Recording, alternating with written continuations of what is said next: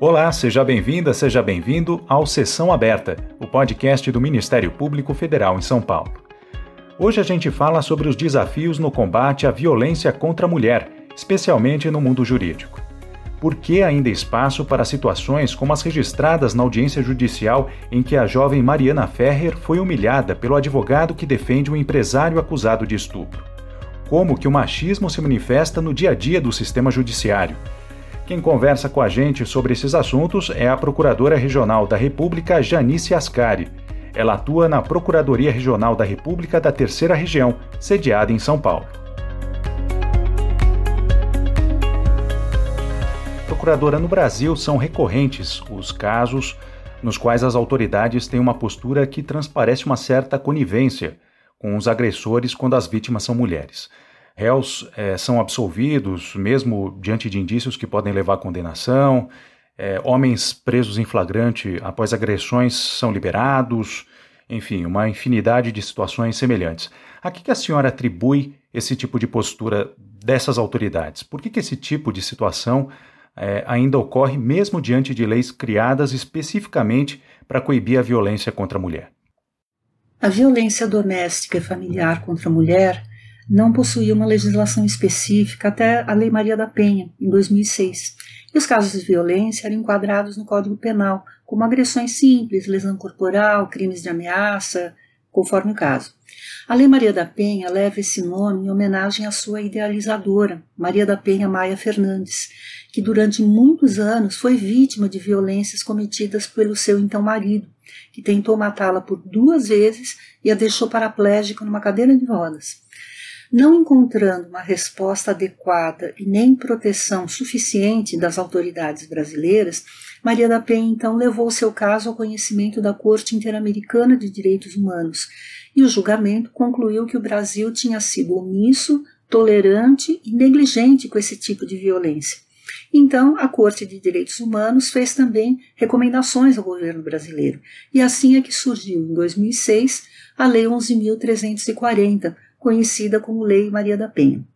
Essa lei tem mecanismos importantes que são específicos de proteção à mulher, que são as medidas protetivas de urgência, como, por exemplo, o distanciamento obrigatório do lar, o afastamento imediato do agressor, com possibilidade até de prisão preventiva imediata, comparecimento obrigatório a programas de recuperação, entre outras providências.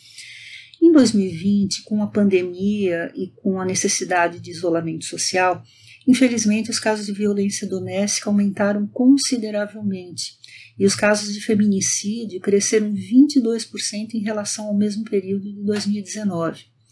E essa violência ela pode ser física, psicológica, sexual, patrimonial ou moral, ou até mesmo digital, quando o agressor fica fiscalizando o seu celular, os seus e-mails, a sua vida digital. Né?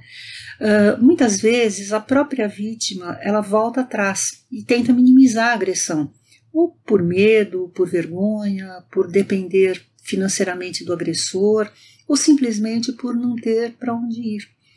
Né? E com muita frequência a vítima é iludida por uma falsa promessa do agressor, dizendo que está arrependido, que vai mudar seu comportamento, que o fato não voltará a ocorrer.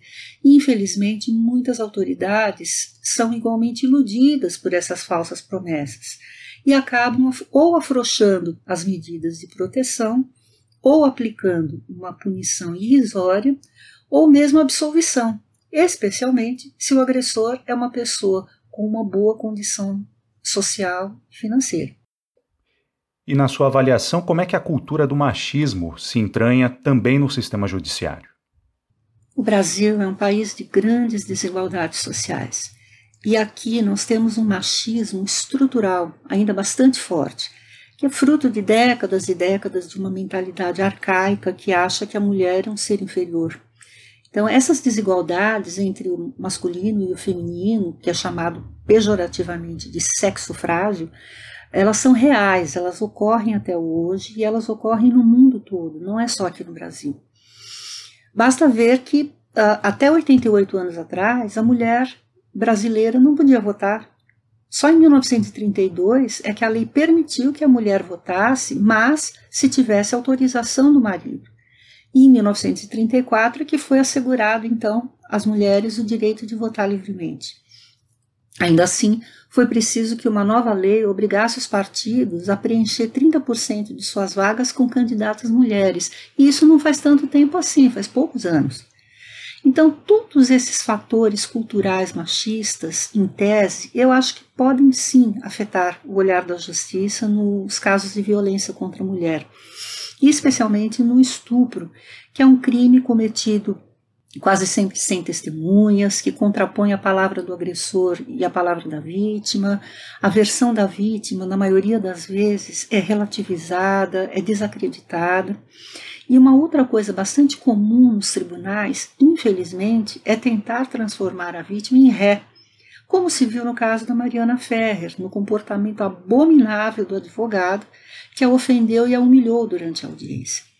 Então, é aquele velho pensamento machista que diz que a vítima é que incentiva a prática do estupro por vestir uma roupa curta, por vestir uma roupa justa, uh, por estar alcoolizada, por ter mandado uma foto nua pelo celular, pelas parcerias sexuais anteriores, enfim, como se a vítima é que fosse culpada pelo comportamento do estuprador e do agressor. Uhum. E, e, na rotina, né, no dia a dia interno do sistema judiciário, é, é possível dizer que o machismo ainda é também uma prática é, recorrente? A senhora, por exemplo, que já tem uma longa carreira e, e lida rotineiramente com advogados, com juízes, né, com colegas é, desse mundo jurídico, a senhora já foi vítima de algum tipo de constrangimento profissional é, por ser mulher? É, o machismo ainda é bastante presente, viu, no mundo corporativo e também nas carreiras públicas. Na iniciativa privada, há diferenças salariais significativas, reais, entre homens e mulheres. As mulheres ganham, em média, 23% a menos que os homens. Em alguns cargos de nível hierárquico mais alto, essa diferença pode chegar a 35% a menos. Na área pública, não existe essa diferença salarial básica, porque o concurso é o mesmo para todos os gêneros. Mas o que se verifica é que os cargos de chefia são majoritariamente ocupados por homens. No Ministério Público Federal, apenas 28% dos cargos de procurador da República são ocupados por mulheres. Isso é muito pouco. Quanto a mim pessoalmente, ao longo dos anos, é claro que houve alguns episódios isolados de machismo, eu não sou diferente das outras mulheres. Só que aqui no Ministério Público Federal nós procuramos agir para combater essas desigualdades, inclusive no âmbito interno, valorizando e incentivando as mulheres a ocupar posições de destaque, como a chefia das unidades, inclusive a Procuradoria-Geral da República, o Conselho Superior, as câmaras de coordenação e revisão, os grupos de trabalho. Então, e na Procuradoria Regional da República em São Paulo, onde eu trabalho, nós temos há alguns anos uma comissão de gênero e raça, da qual eu faço parte, e que procura informar e sensibilizar tanto membros como servidores, quanto a todas essas questões. É, no Brasil, existem leis que buscam dar maior proteção é, aos direitos das mulheres e garantir a sua integridade física, né, a exemplo da Lei Maria da Penha, que a senhora já citou, e também os dispositivos legais que asseguram o direito ao aborto em três casos, né, caso de estupro, risco à vida da mãe e anencefalia do feto. É, mas na prática, a impunidade dos agressores e também as pressões da opinião pública ou mesmo do governo né, contra qualquer tipo de aborto, por exemplo, acabam muitas vezes inibindo que as próprias mulheres denunciem casos de agressão ou lutem pelos seus direitos. É, na sua análise, o que, que pode ser feito para que o cumprimento dessas leis seja garantido, mesmo diante do silêncio das vítimas e dessas pressões morais e sociais? Infelizmente, muitas das discussões sobre o aborto e a anencefalia, elas foram capturadas por uma visão exclusivamente religiosa. E além disso, a gente não pode deixar de levar em consideração que os três poderes brasileiros, executivo, legislativo e judiciário, eles são compostos majoritariamente por homens. Então, ou seja, políticas públicas e leis que dizem respeito à mulher são discutidas e votadas majoritariamente por homens e que muitas vezes não têm o menor conhecimento, não têm a menor sensibilidade para o assunto. E outro problema que se vê com frequência no noticiário é que autoridades do sexo masculino e mesmo algumas do sexo feminino ainda reproduzem e perpetuam comportamentos machistas, e isso impede avanços na área. Então, o que pode ser feito? Além de conscientizar as mulheres de que sempre vale a pena lutar pelos próprios direitos, nós precisamos desconstruir esses conceitos machistas, esses comportamentos que inferiorizam a condição feminina, que ainda são tão arraigados no povo e nas autoridades. Isso deve ser uma luta diária, infinita, sem descanso. Nós devemos estar sempre vigilantes, atentos a tudo, desde uma pequena atitude que revele discriminação ou constrangimento, aquela piadinha sem graça, o comentário sem noção, até a equidade de representação nas empresas, no parlamento, em eventos, a participação em cursos, o apoio à maternidade, enfim, o estímulo à liderança feminina. E por fim, se você que está me ouvindo é vítima de violência, ou se você conhece alguém que seja vítima de violência, procure ajuda. Procure a delegacia, a defensoria, o Ministério Público, as unidades básicas de saúde, os centros de assistência social. Eu sei que é difícil, mas não tenha medo. Não podemos jamais deixar que a nossa voz não seja ouvida e que os nossos direitos não sejam respeitados. Essa foi a nossa conversa com a Procuradora Regional da República, Janice Ascari.